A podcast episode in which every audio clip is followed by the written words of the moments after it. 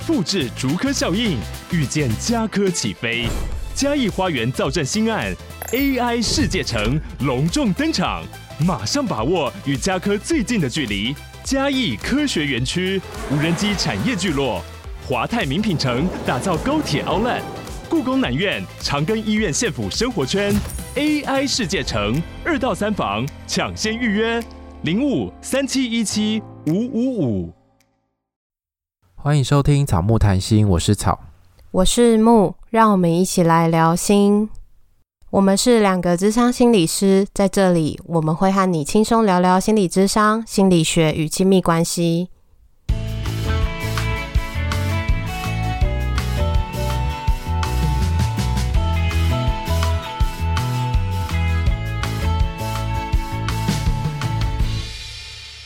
本集音乐由 OU Music 提供。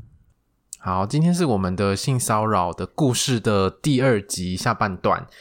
上一集我们介绍了性骚的故事，然后还有决定申诉之前的一些准备，还有这些经验。那我们今天呢，这个故事就要继续讲下去，重点的地方，进入申诉的部分。对对对，因为我想很多受到性骚扰的人呢、啊，他们可能不一定会走到申诉或者是救济的管道。可是我们今天要分享这个经验，就是我们进入到这一步之后呢，可能会遭遇到什么样的状况，或者是也让大家知道到底申诉之后会发生什么事情，也让你作为参考。当你知道之后，你可以选择要不要申诉，而不是其实不知道到底会发生什么事就直接算了吧。啊，这是我是个参考的话，我其实蛮担心的，因为这是一个蛮烂的案例。不用担心啊，你的分享都很珍贵，好不好？你不要有压力。就我怕大家如果听完我的经验之后，会不会觉得说，哦，我进到这个申诉的制度里面之后，没想到是这样被对待的。这个过程其实也蛮多复杂的情绪的。可是我觉得分享这个经验是想让大家知道说，你进入申诉之后啊，其实这个体制不一定是会照你所想象的那样子进行的。所以在这个过程中，大家也不能够松懈。对对对，也是要保护自己。然后，如果要收证啊，或者是要请谁帮忙的话，其实是需要做一些准备的。学弟的故事像是一个让大家有个底，最坏或者是坏的时候可能会遇到这样的状况。但是如果你遇到跟你的不一样的时候，他们知道就哦，这样或许我好多了。这样对啊，然后我的可能也没有那么坏啦，就是在因为毕竟是公家单位，哎，我真的这样讲了，就是公家医院在公家单位里面，他们其实不太敢。真的太乱搞什么之类的，他们还是有一些压力在的。只是就对于性别意识或性别平等这件事情来讲，我觉得并没有做的那么好，没有那么细致，就是充满蛮多瑕疵的。我觉得。那你在上一集有提到说，其实那些东西都没有被公开的接受，所以你后来是顺利的拿到了申诉书，然后写了你的经验，再递到那个性平的窗口去吗？对。嗯，其实事情的发生应该是我先去调监视器，然后监视器那个治安就我不知道为什么，他就是非常热心，然后就问我说发生什么事情，为什么要调监视器？我就说，嗯，我被性骚扰，然后我想要调监视器证明对方有曾经进过那个地方，那个值班室这样子，然后他就说，好好好，那我帮你调这样子。结果我一下楼，因为我的办公室在地下室，然后我们的行政的楼层在五楼。我一上到地下室之后，我就接到人事主任的电话，就跟我说：“啊，我有听职安讲说你要进行性骚扰的申诉，想要关心了解一下，这样可以吗？”然后我就上去五楼，就是去人事室找人事主任讲这些事情。然后他就问我说。哎，是怎么了？发生什么事？我就说，嗯、呃，这个部分的话，我之后会提出申诉，那到时候就会很完整的让你清楚的知道这些事情。你不想要重复说吗？嗯，我不想重复说，而且我在进到正式管道之前，我觉得我没有必要，没有责任跟他讲清楚，因为那个非常奇怪。你不知道到底在进到正式管道前，到底会发生什么事吗？对。所以我这个过程当中，其实就是一路蛮警戒的。然后我其实也不是一个，我觉得态度不是很和善的那一种状态，是比较呛一点的，是蛮呛的吗？有到防卫吗？我在防我，我觉得是防卫的。别人可能会觉得是防卫，因为我就是要保护我自己。我不知道说在这种公家机关，我会不会被搓掉，就是蛇鹰啊、蛇雕这样子。对，我觉得很怕自己当变变成鹰啊这样子。嗯。是蛮远的啦。因为像是我们在看那个人选之人的时候，这件事情后来到上面就被搓掉了，哎，现在他其实是没有进入那个管道的。对啊，就到主席那边，然后就就没了。对，然后主席那时候只有承诺说，那我们之后一定会好好对待这件事情。可是这个后面的片段完全没有演，这个真的不要抱太多的期望，这是攻杀小。天哪，你们节目那么优质，我讲这种话可以吗？不是，我们不会帮你逼掉哦，会剪掉，剪掉。没有，我们就说这是当事人，不代表本台立场。然后我在那过程当中，其实就蛮蛮防卫的，真的是非常防卫跟戒备的。不希望在进到调查之前，或是我在调查的过程当中，我都不希望他们太太了解我更多，在我还没有准备好我要讲之前。嗯，这个其实有时候可能会有一些风险，对不对？就是说，如果他先知道了，那他可能先做哪一些事情，先做哪一些准备，对啊，到时候可能是对你不利的，或者是会不会有人提早告诉那个行为人？对，就是会有这这些事情发生，尤其是公家单位，那彼此之间的消息其实都蛮，我觉得那个讯息流通是非常快的，嗯嗯，所以我在申诉之前，嘴巴都是很闭紧的，这样。我没有背景啊，我就是到处跟人家讲啊，就是我要找同盟，嗯、就是我很需我在那个过程中很需要得到支持，感觉到大家觉得这是一件对的，然后可以去做的事情，很需要勇气。对，蛮需要勇气之外，就是我就是一个难搞的人，所以我对这些事情就是会非常的挑剔，跟很看重这些事。我很容易在组织里面变成是一个难搞的人，很像就是在找茬、找问题的人。但是我就是眼睛看见这些事情非常的不合理，然后很奇怪，就像是我在找申诉的管道之前，我找不到任何公开揭示的资讯，告诉我说可以去哪里，或是打哪一支电话去找承办这样子，这是找不到的。法规规范里面他们没有做到的事情，那我就对这件事情很生气啊！就是你应该做，但是你没有做的，你没有尽到雇主应该尽的责任。所以我就会对这件事情蛮要求的，但是就很容易会被人家认为是一个难搞，然后找茬的人这样子。所以可能就是你的形象比较不像典型的受害者，就是你不是那种可怜的，然后很受伤，然后情绪很多的女性。对，因为我完全就不是那个路线，不是大家会想要保护你的路线。对对对，我我不是柳絮的那一种，我是我是神木。很粗的神木，就是高高壮壮的啊，对啊，然后又黑黑的一个生理男性，看起来不是需要被保护的人。然后我讲话，我觉得我的逻辑蛮好的，然后我讲话又蛮直接的，所以就很讨人厌。嗯、有时候他们可能会感觉到被挑战，是不是？应该是。而且，当我今天收集很多的资讯，跟做了很多作业，像律师一样吗？应该说装备这些知识，然后我要弄得比你还懂，不然你可能就会被人家糊弄掉了。没有错。那进入申诉之后发生什么事情？进入申诉之后，其实信平会会开会，然后决议说这个案件。有没有要进行受理？如果不受理的话，可能会有什么样的方式？会再告诉申诉人这样。那如果进行受理的话，他们就会再进行调查。他们这边是所谓的访谈啦，就是叫访谈，但其实就是调查程序这样子。所以他们受理之后，会有另外一个调查的组织，会有调查委员。就是在性平委员里面，他们会找来几个委员，然后就组成调查小组这样子。嗯、那其实还是可以有外部的调查委员进来，就是像是外部的专家学者。但是我们医院都没有，就是关起门来自己审这件事情，球员兼裁判的概念这样。这福大吗？我是性平委员，又是调查委员，而且我还是你主管的概念这样。对，因为我们的委员里面都是管理阶层的，最低可能就是督导，然后再来就是主任。都是主任阶级的哦，然后最高的那个整个领导这个委员会的委员长就是我们的副院长。然后你要你要到时候把副院长逼掉吗？还是没关系？没有啊，没有逼掉啊，没有没有关系，没有关系，因为他自己争议已经够多了。好。那个委员会其实对我来讲也不是一个很舒服组织，因为都是主管阶级的，然后我要在里面讲这些事情是怎样。虽然他们也是医院的员工，但是他们毕竟是肩负管理职的，其实有某一部分是自己觉得比较偏雇主那一边。这个是可以申请回避的吗？访谈的时候，其实我就事先有先做功课，找了说我们性平会的组成有哪一些人。有哪一些主管这样子。因为医医院有一些内网是可以公开的，看到这些资料，我就是找了那些会议记录什么的，把那个名单全部调出来。哦，你真的做了很多功课诶，穷尽我所能做的去做一些功课这样子，然后就知道说，其中有某一个就是心理科的主任。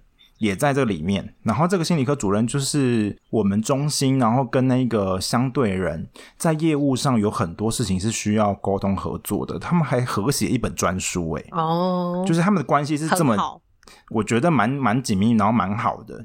然后我心里想说，天哪，不会吧？他该不会是我的就是访谈的调查委员吧？结果好死不死，当我走进那会议室里面的时候，就发现那个心理科主任就坐在那里。然后旁边有另外一个护理科主任，我心想说不妙呢，怎么会这样？就是可以回避的，怎么会就是没有回避这样子？坐下来之后，他们就刚我开始跟我说明一些访谈的注意事项。然后其中他们在说明的时候就讲到一点，他们宣读一些注意事项的时候就提到一点是保密，他们就说要求。为了顾及双方当事人，就是相对人跟我申诉人之间的什么福祉或权益之类的，然后要求我们要进行保密跟不公开的原则。就是讲到这边的时候，我其实就非常纳闷，就是我是要保密什么啊？该保密的是你们这些雇主跟那些调查委员，关我这些当事人什么事？为什么我们要进行保密？你应该有权利自己去说吧？不懂啊，我就是非常纳闷，说为什么需要保密？他们当下给我的反应就是，他们其实也蛮纳闷的，就是不知道为什么要保密。为了医院名声。没有没有这么好，就是为了医院名声要保密。人事主任跟我讲说，这份东西呢是出自一个什么什么局底下的一些性骚的范本，那个表单是来自一个范本，公版的范本这样。对对对，就是那种工党范本，就写好，你只要照抄就好，你完全不需要动脑袋。职场的名称改掉而已。对，没有错，然后你完全不需要思考说里面有没有问题。然后他就这样子照本宣科，就把它拿过来用了。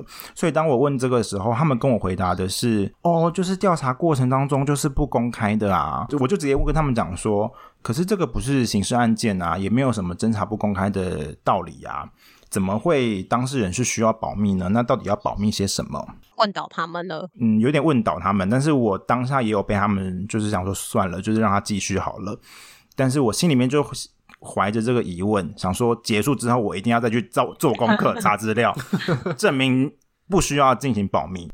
因为事实上，那个保密其实是规范那些调查或者性评委员相关工作人员吧，知悉的，因为业务知悉的人。对对对，当事人，如果你自己，比如说你还有智商辅导的需求，你去外面求助的话，难道你也不能去求助吗？然后你要跟朋友、跟家人讲，难道也都不行吗？所以这是很奇怪的。我今天是申诉人，或是被申诉人，我也不知道说我到底要针对调查的过程当中进行什么保密。对啊，而且你说不定也要找律师啊。对啊，你要找律师，对啊，我就不能讲嘛。对。然后这个是我在这一次访谈的时候提出来的问题，然后当下他们就讲说，调查过程当中就保密这样子，那调查结束之后就可以讲。然后我就哦好，所以我心里面就怀着那个疑问继续下去。然后接下来我就非常直接的问那一个心理科主任说。嗯，请问你是不是在某一天、某个时候，行为人有通过电话，而且讲了就是性骚这件事情，有谈有讨论的这些事？心理科主任就说：“哦，有，他们有谈过，但是他们他并没有说太多关于性骚的事情，就只有跟他讲说，哦，如果对方没有做的话，然后他可以收集相关的证据保护自己。”所以我当下就想说，哦，OK，好，如果他这样讲的话，那我可能比较不担心，因为他也有承诺说，就是他毕竟身为一位心理师，他是能够遵守相关的职业的伦理的，或是相关的这些规范、委员的伦理跟规范，所以他是可以很公正的看待这些事情。我心想说，好吧，好吧，那就这样子，就继续。结果旁边的那个护理科的主任，他没有看我，他就。转头，因为他就是跟心理科主任坐在我对面，所以他们两个坐在一起。他就转头看了一下心理科主任，说：“这现在是什么什么意思？怎么回事？”这样子，他的意思，我当下解读到的感觉就是他在跟我讲说：“我怎么可以这样质疑调查委员？”那他实际上的意思是这样吗？实际上就是，我后来就跟他解释说：“嗯，在那个。”院内的申诉的那些办法里面，其实就有提到就是回避的这件事情。护理科主任就问了人事主任，因为人事主任这边当记录，然后就问人事主任说有这个相关规定吗？什么的？然后人事主任就说，嗯，我们的回避其实是就是三等亲以内啦。那如果没有在三等亲以内的话，其实是没有回避的这件事的。我就心里面怒了，我做功课了，在那个申诉办法里面的第几条、第几项里面就已经清楚跟你讲说，申诉人是可以提出要求对方回避，或者是委员本身自己应该就要回避了。然后他们就闭嘴了吗？他们当然就闭嘴啊，不然他们能讲什么？对呀、啊，法条就是写在那边的，一翻两瞪眼这样子。对啊，然后后来是那个心理科主任问我说：“那这样子我还要继续下去吗？”就有他有没有需要回避？我说哦好，没关系。既然他都已经这样讲了，他都已经拿出他的专业，要让你相信。对啊，他就说他会公正的看待这件事情，那就这样子。嗯，天哪，我觉得这个过程好像就显示了他们对于这些东西都非常的不熟悉耶，好像大家都是第一次碰到的那种感觉。说不定就真的是、啊、我也是第一次碰到啊，说不定他们就第一次啊，因为他们那些东西说不定都没有真的 run 过，所以不会知道这些东西有什么奇怪的地方。真的。后面还有一个，等于是跟各个性评委员一起开了一个委员会，然后我在里面被邀请去，他们要听我的想法。然后当时候副院长就有讲说，这是我们医院第一次遇到性骚扰的事件，应该是第一次有申诉吧，不是第一次遇到性骚扰。大家之前多少那个沉默的人？对对对，因为医院这种东西真的是很多。只是看谁愿意出来讲这样子。我其实，在其他人那边听到说，医院其实不是第一次遇到这些事情，在几年前就已经有类似的事情出现，而且应该是有进到程序里的。然后他跟我讲说是第一次，我好吧，你医院那么久了，遇第一次。干嘛？他是新来的吗？应该不是吧？不是，他怎么会是新来的？应该是第一次需要轮到他出马啦。哦，有可能哦，有可能，有可能，因为他们的委员会其实是每一年可能都会有一些变动的，通常应该大概两三年会换一次。那所以后来没有换委员嘛？对不对？对，没有换委员。那你调查的过程还好吗？老实说，我跟那位两位调查委员该说的话，就在刚刚就已经讲完了。就是整个调查过程里面是那个人事主任那边当记录，因为他要 key in 一些资料嘛，他就看着他照本宣科拿了那个范本上面的问题，一题一题的来问我，然后两个调查委员就沉默，我不知道那个到底是什么样的访谈。所以调查委员不是主 key 哦？不是啊，主 key 是记录，这是什么奇怪的东西啊？就是我觉得非常的荒谬。过程没有让你不舒服的地方，除了就是他们整个搞不太清楚状况之外。我觉得过程当中问问题，因为那个就是一个问题一个回答这样子，所以我觉得还好。觉得那种质疑被害者啊，或者怀疑啊，会有这样子的刻板印象的东西在里面吗？在访谈的时候其实还好，嗯，因为都是我在讲啊，他们也没有问什么问问太多跟事件有关的问题，所以也没有太多的交流。除了前面我在质疑他们那些事情之外。他们其实很少发言，就是委员很少发言，都是那个记录在讲话这样子。过程当中感觉到最大的不舒服，其实是他们对于这些事项程序的不了解，这是我觉得不专业的地方。可是我觉得那个对一个受害者来讲，会是一个很大的不安的感觉，因为其实这些调查或者是这些委员会是为了性平才存在，为了为了性别平等这件事才存在的。嗯，可是今天你发生这些事情，然后进到这些程序的时候，你发现大家根本都搞不清楚状况，就是你有一种你想要指望的人，结果他竟然什么都不知道。对啊，然后我心里面就想说：天哪，今天是我遇到这些情况，然后我可以这样子。很理直气壮，然后做好功课的面对你们。那那些如果可能他们没有这么做的人呢？他们就是被你这样胡搞瞎搞，那到底算什么啊？你必须经过这个管道，你才能够伸张你的正义。可是这个管道如果都乱搞的话，那要怎么样伸张正义？其实真的非常的问号诶。那你的这个申诉最后是有成立的吗？最后的结果是成立的。申诉之后，大概隔了一阵子吧，然后可能他们委员会要讨论之类的。然后某一天我就接到就是那个承办窗口的电话，就说委员们要开会，然后想要邀请我进去，然后他们有一些问题想要问我，然后我就答应了，去了那一个委员会。但是那个委委员会是整个申诉过程当中。在 run 这些流程里面，让我最不舒服。就是那个副院长在的那个会议吗？没错，因为我们的办公室是 U 字形的，副院长就坐在 U 的顶端，那是主席位这样。对对对，主席位，它上面就是写主席位。然后我坐在比较靠靠门口的位置，其他的位置也有坐了委员，那都是主任级或是督导级的这样子。在里面的过程当中，委员就开始问我问题嘛，然后主要就是由副院长当主 key 这样子控制整个流程。他就问，就跟其他人讲说：“哎，那有没有委员要提问？”然后这时候人事主任就提问了，他就问说：“哎，因为我想请问你说你在过程当中啊，都会提到生理男性或生理女性，那这个是什么意思？”他不知道。为什么要问这个？我是也是很问号。我们刚刚是沉默，刚刚是沉默。对，我们真的对于这个问题不知道该说什么。一个性平委员，然后你又是性平委员的直秘，你不知道生理男性跟生理女性是什么意思，不知道我提这个是什么意思。然后我就跟他说：“嗯，生理男性跟生理女性呢，是因为我不知道别人的心理性别是什么。”我就跟他说，心理性别是你自己定义你自己的性别是什么？对，性平小学，我还在那边教育他。我心里想说，天哪，到底是怎么了？你应该帮，是我要当性平委员，还是你要当性平委员？你应该帮他们上课的，你是那个讲师。我整个就是非常傻眼，然后扯的来了，他就说。哦，那你是生理男性，那你的心理是，他就有点吞吞吐吐这样子，我就直接跟他讲说，我也是心理男性，这不是重点啊。对呀、啊，我不知道他们怎么都会这样画错重点，然后又没有任何的性别素养，然后坐在那边当性平委员，这个超级不是重点，好不好？就算你是心理男、心理女又如何？这件事情就是不行。对，草木都很有 sense，谢谢。好。我们我们被称赞了，对，应该平常就要有的 sense 吧。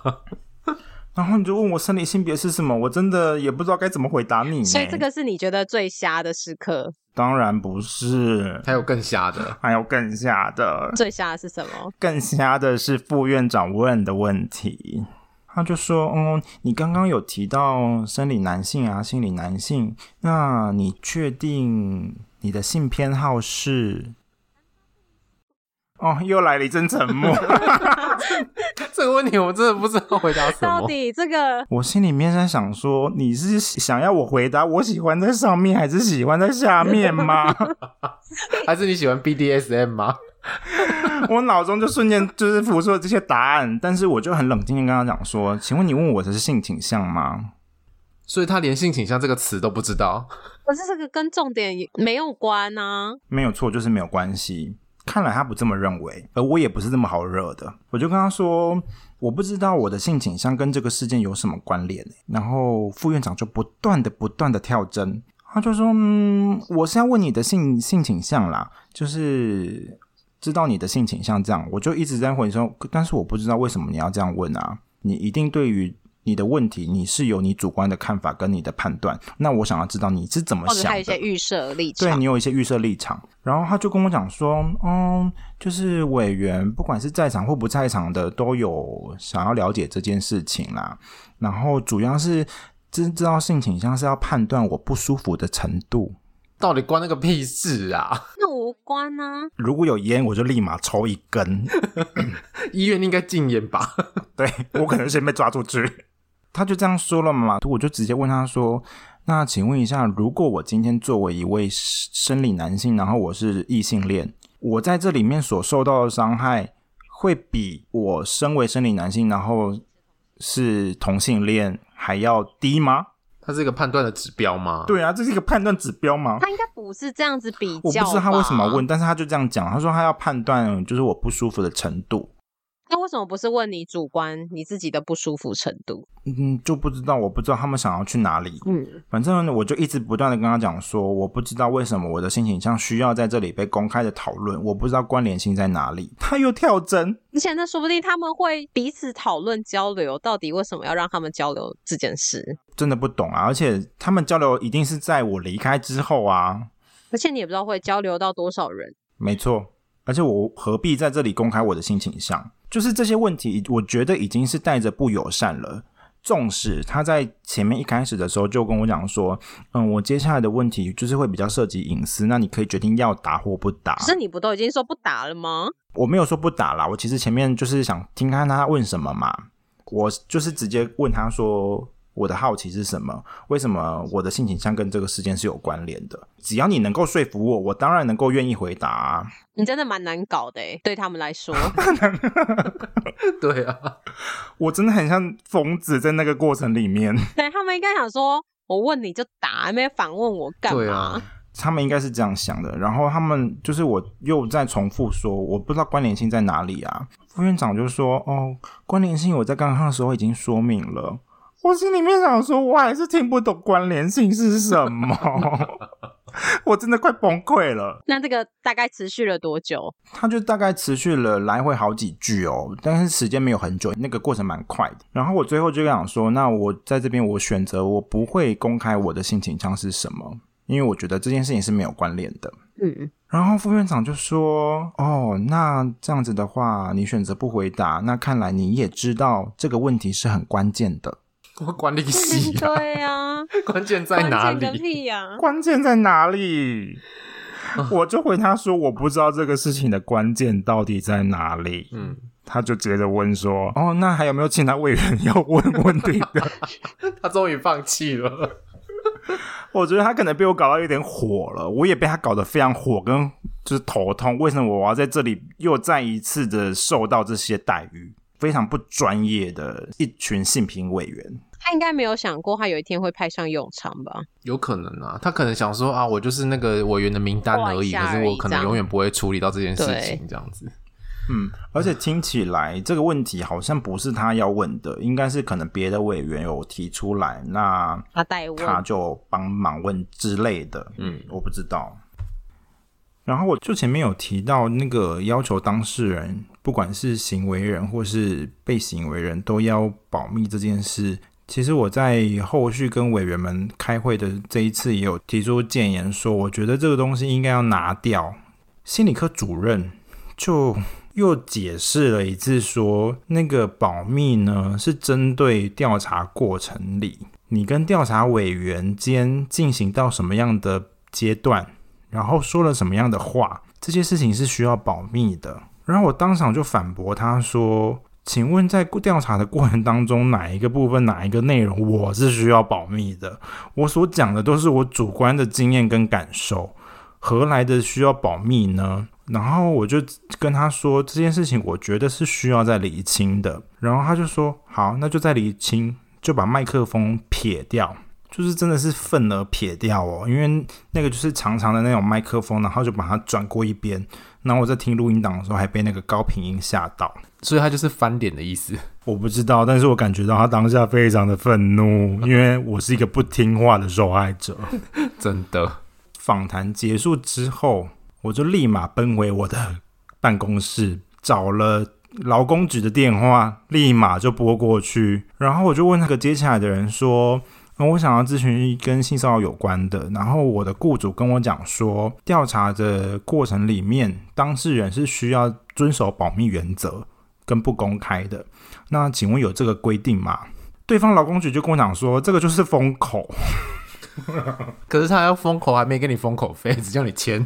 对，然后就要求我要就是保密跟不公开。于是我就再打电话上去会议室，因为他们委员们还在开会，然后接的人是人事的承办。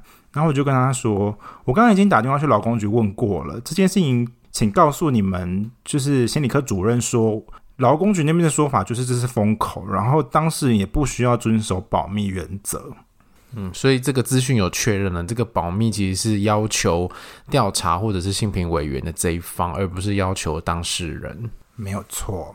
所以如果你今天是一个没有搞懂这些事情的人，遇到这些无能的调查委员，你就可能在那个情境底下你是害怕的，所以你会非常纳闷说：那我到底是需要进？遵守哪一些？是不是所所有事情都不能讲？可是和根本在法律上没有任何一条规定说当事人必须要遵守保密原则。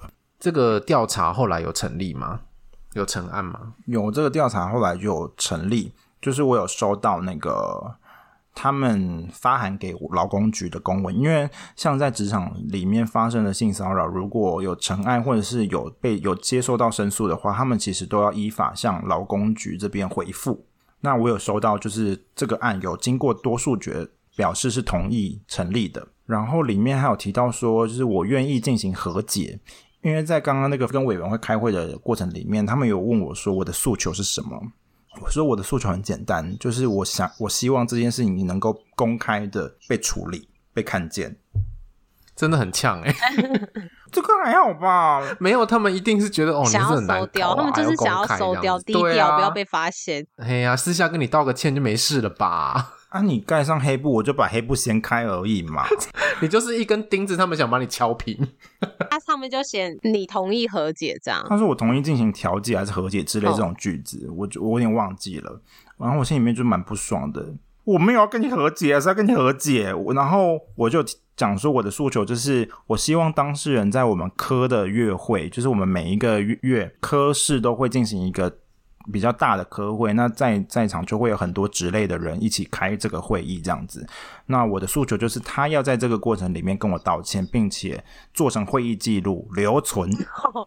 他签百年，这个会议记录可能不会签百年啊，依照那个档案大概五到十年吧，十年，对，五到十年。但是我就是希望说这件事情是能够让大家一起来监督的，而不是他是私底下被私了、被解决，而其他人不知道这件事情。他有受到什么处罚吗？哦，受到处罚，啊，这部分我就有跟人事主任说，嗯，那请问他有受到什么样的惩处吗？他就回答我说，啊，你的诉求不就是要他道歉吗？我心里面想说，我的诉求跟你们用人单位的惩处那是两回事哦，所以他没有员工管理办法之类的。当然有一个惩戒办法，但是他们完全没有进到人事的会议里面对他进行惩处，就在信评会这里就解决了。因为通常应该是信评会这边成案之后，他就要移交，就是人事那边再进行人事的奖惩委员会。没有错，我有点不太确定这件事，因为我也没有听到说他有被惩处什么的，我只有看到说他告诉我成立的那个韩文里面呢，就有提到他要进行八个小时的课程，信评教育课程。但是那是教育啊，那不是惩处啊，嗯，因为那是两件不同的事情，啊。哎、欸，我们真的很专业。对啊，我们以前是办过新品的业务。有没有听众们？这个就是专业的性评委员，是不是？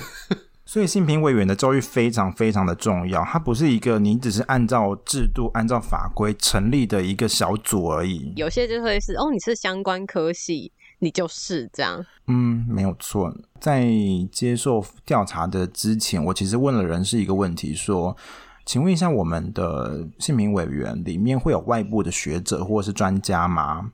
他告诉我说。我们这里是医院，性评委员也都是各个职类的主管，想大家都应该是有这样的就是专业跟就是素养之类的。他就是这样回复我，我心里面就真的是三字经，不知道该讲什么，真的。哦，那时候我还没有见识到这个威力，但是我猜啦，这这一种公疗的单位里面，其实大家的性评知识并没有到一定的标准。那他可能有去上课啦，然后就签签名就走了，这样。哦，有没有上课我不知道哦，可能签名就走了，这个有可能是会发生的事情。嗯，对啊，这间医院就是希望我能够进行一个叫做和解的程序，然后在公开道歉的那个会议里面，他们就印了三张的和解书，要我签名，就是我一份，相对人一份，然后副院长一份。对，副院长要跟你和解哦。副院长要签名呢，他是见证人就对了。对，他见证人，就是好像我跟他结婚一样，他要当见证人这样子。我吐了。然后我就拿到那个和解书，我就再把它推回去给对面的人事的承办。我跟他说，我的诉求不是和解，和解不是我的诉求，这不是我要的，是不是很难搞？是，没有要和解这样子。然后我就默默听到坐在我对面的相对人就跟旁边的信评承办说：“他没有要签的话，我可以签。废话，他当然要签啊！我想说，你签一百份，你去签呐、啊。对，而且他签的没什么意义啊。所以那三份的和解书，我完全没有任何的签名。所以如果有哪一天有人看到那个和解书上面有我的签名，那就是他们伪造文书。Oh. 我们今天在这里作证，是不是？留下这段录音档。然后我就不知道签那个和解书到底要做什么。他们可能要对长官交代吧？对，一个流程的结束。啊！我不签，啊也，他们也还是不能结束啊。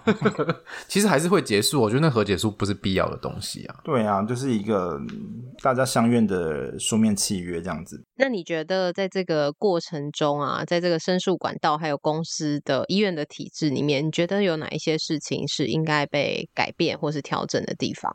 这个很多，我觉得非常难回答哎。但是就回归到一个基础好了，就像是那些申诉办法，你应该要公开的，你就公开。讲到这个申诉办法，在那一天进行跟委员们开会完之后，隔天我就发现我们医院的电梯刷卡机的旁边多了那一张申诉办法，马上出现。没有马上出现。我从一开始申诉在调查的时候，我就已经提出来说，我找不到那些申诉办法，然后一直到可能应该已经经过一个月了哦。然后在那个开完大家全体的那个性偏好的会之后，他才出现呐。所以你就知道这间医院到底，我不知道到底出了什么问题，怎么会？我已经反应了，然后很慢。我想说你。做这个你还要这就是科层体制的不断上签吗？上签之后才能够同意，就是印这一张。说不定他们在美编呢。哦，那个真的是丑到不行。他们要去找范本了。几乎是没有美编可言，是不是？就是嗯，就是只有 A 四的纸，然后那个标楷体的字这样子吗？我有点忘记了，但是我我看到那些东西，我其实蛮开心的，就。终于放了，虽然你们隔了这么久，但是你们终于放了，稍微有一点推进。嗯，法律规范的范围里面，你就是要做到你应该做的，然后再来是，我希望就是能够强制让这些性平委员是需要进行教育的，而且必须要有资格的限制，因为其实，在台湾的。性别平等里面，其实性工法是相对于学校的那个性别平等教育法是来的松散非常多的，非常松散。学校的非常严格，连你性平委员的资格都是被就需要他们有一个人才资料库要从里面找，他们不是路路上随便一个，或是你学校里面随便一个人都可以。你有在资料库里面吗？我没有，我也没有，我没有去参加训练。可是我们都有素养哦。而且当那个委员很累耶，你要出那个报告很可怕。对，那个报告超厚。我不知道我们的报告长得厚不厚诶，可能性工法的规范就真的是相对于性平法松散很多，所以我觉得应该要效仿就是性性平法这样子。嗯，就是它必须要在法规上面有一个比较完整，然后一个比较能够保障各个层面的法规。嗯，所以是需要修法的。对啊。他们可能会讲说，你已经进到社会，入了职场了，然后你其实有其他的法律可以使用，像是性骚扰防治法，你可以告他刑事，然后你可以提出诉讼。但是我认为。那些都是比较后面的选择，而是在你前面的申诉管道里面，你就应该要更积极的，让整个制度是更完全的，让里面的人的素养是更能够照顾到这里面提出申诉的人。嗯，应该说这两部法律存在的很重要的意义是要保障。所有学生或者说在职场里面工作的人是在一个友善、安全的环境里面工作的，所以他其实要处理的层级并不只是这个调查或者这个委员会而已，不是出事了才来做，而是要如何让职场跟校园的环境是适合每一个人在里面安居乐业的。然后最近的那些事件啊，其实有陆陆续在各界都有被爆出性骚扰的历史跟经验，民进党首当其冲嘛，所以。前党主席就是蔡英文跟总统，就是也有发表了一些声明。然后我觉得他们幸好是有看见制度层面的确有很大需要调整跟进步的地方。然后这也是我这次呃愿意来这边分享，也蛮大一部分是我希望可以更从制度面的环节，对于整个申诉过程啊，或是在职场上的这些不安全的性骚扰的过程当中，能够。让制度变得更完全。嗯，希望蔡总统有在听我们节目。应该不会，是不是想太多了？想太多了。拜托，蔡总统，你 底下的公立医院，公立医院是这样做事的。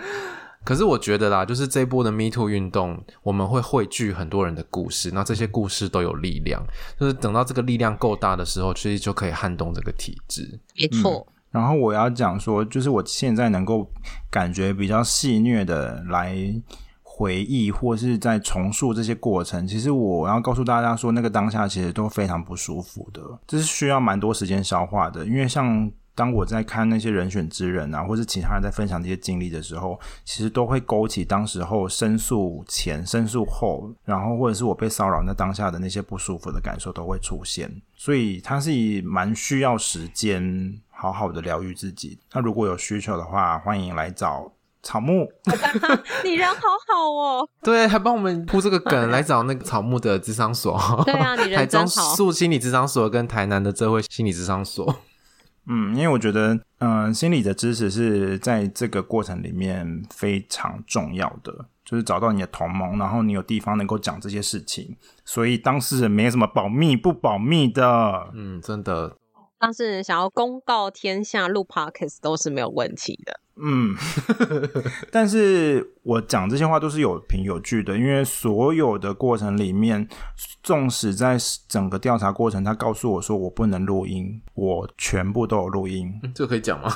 可以讲，为什么不能讲？哦，因为我我认为那是一件非常不合理的事情。就是凭什么申诉人在过程当中是不能录音的？就算我要去要那些录音的档案，我可能还要经过层层的关卡。可是这些过程当中，我所讲述的这些话，然后我在这里面所被对待的方式，我也要留证据啊！为什么只有用人单位可以这样用？你真的很不信任他们呢、欸？木讲的没有错，我真的很不信任，所以我要做各种方式来保护我自己，包括我跟主管的谈话，我全部都有录音。然后我觉得在职场工作里面，录音是一个非常好保护自己的话，但是重点是要谨记，不要是妨碍秘密罪。就如果今天你录的对话不是你跟别人的对话的话，那千万不要录。就只有你跟别人的对话这种你才能够录。嗯，不要去偷录别人的对话这样子。嗯，所以就在这些没有违法的情况底下，我用这些方式来保护我自己。天哪，你是不是这一趟搞完，你可以当律师了吧？连发秘密罪都去查了，学到很多。对啊，我觉得这也是一种经验啦，然后就分享给大家，希望大家都最好是不要遇到这些事情，然后遇到事情的时候知道可可以怎么处理，怎么样求助，这是最重要的。我们这两集真的也分享了非常多，然后也谢谢学弟分享这个很珍贵也非常隐私的经验给大家。那我们也很 sorry 你遇到这个故事。那也许正在收听的听众，也许你也遇到过很多性骚扰的故事，不管是自己或者是别人的。那期待我们都在社会上的每一个角色上面，不管你是当事人，还是你是朋友，还是你是公司的主管、老板，或者有一天你是蔡总统之类的话。我们一起为性别平等、为没有性骚扰、没有性侵害的社会一起努力。你要选美吗？我是选总统吧？为什么是选美？因为选美不都是那个吗？War Peace 之类的。我没有要 War Peace，我只是想要大家 不用担心这些而已。然后我最后想要跟那些……哦，怎么办？就是自己想哭。让我平复一下情绪，没关系，是可以哭的，没关系。因为曹也上次也稍小哭了一下，我也哭了好多次，啊、真的、哦。他录阿妈那一集的时候，就是虽然大家看到就是我提出这些申诉，大家可能会说很勇敢什么之类的，但是过程真的很辛苦。但是我要跟那些就是你遭受到同样对待或是更糟的对待的人，当下可能没有办法说出口，甚至已经是。隔了好几年，你还是没有办法说出来的人说，那没关系，那不是你的错，就不用勉强自己说一定要说出来。因为你知道说出来之后，也许你的被对待的方式是更粗暴，让你更受伤的。说出来之前，其实也要好好观察这个环境，也需要有一些措施来保护自己，或者是有一些支持的力量，不管是专业的，或者是你身边可以支持你的人，甚至在那个组织里面能够支持你比较友善的人，都是需要做准备的。那总之，这不是一件容易的事情，但是我们大家一起来努力，希望有一天。我们可以改变这样子的社会环境，我们不用再一直听到这些让人很心痛的故事。嗯，我觉得我声音好难听哦。我们可以帮你变唐老鸭的声音，你要吗？那你呱呱呱。好，那失控失控了。今天呢，很谢谢雪莉的分享，也谢谢你收听到了最后。那如果你喜欢我们节目的话，请记得到 Apple Podcast 或者是你收听的各大平台给我们留言跟评分，然后也欢迎来追踪我们的 IG 跟 FB 粉砖，我们都会在上面跟大家互动哦。IG 个人档案可以点选连接找到抖内的方式，欢迎大家施肥让草木茁壮。那我们就下次见喽，拜拜！也谢谢学弟，拜拜，拜拜，我记得拜拜。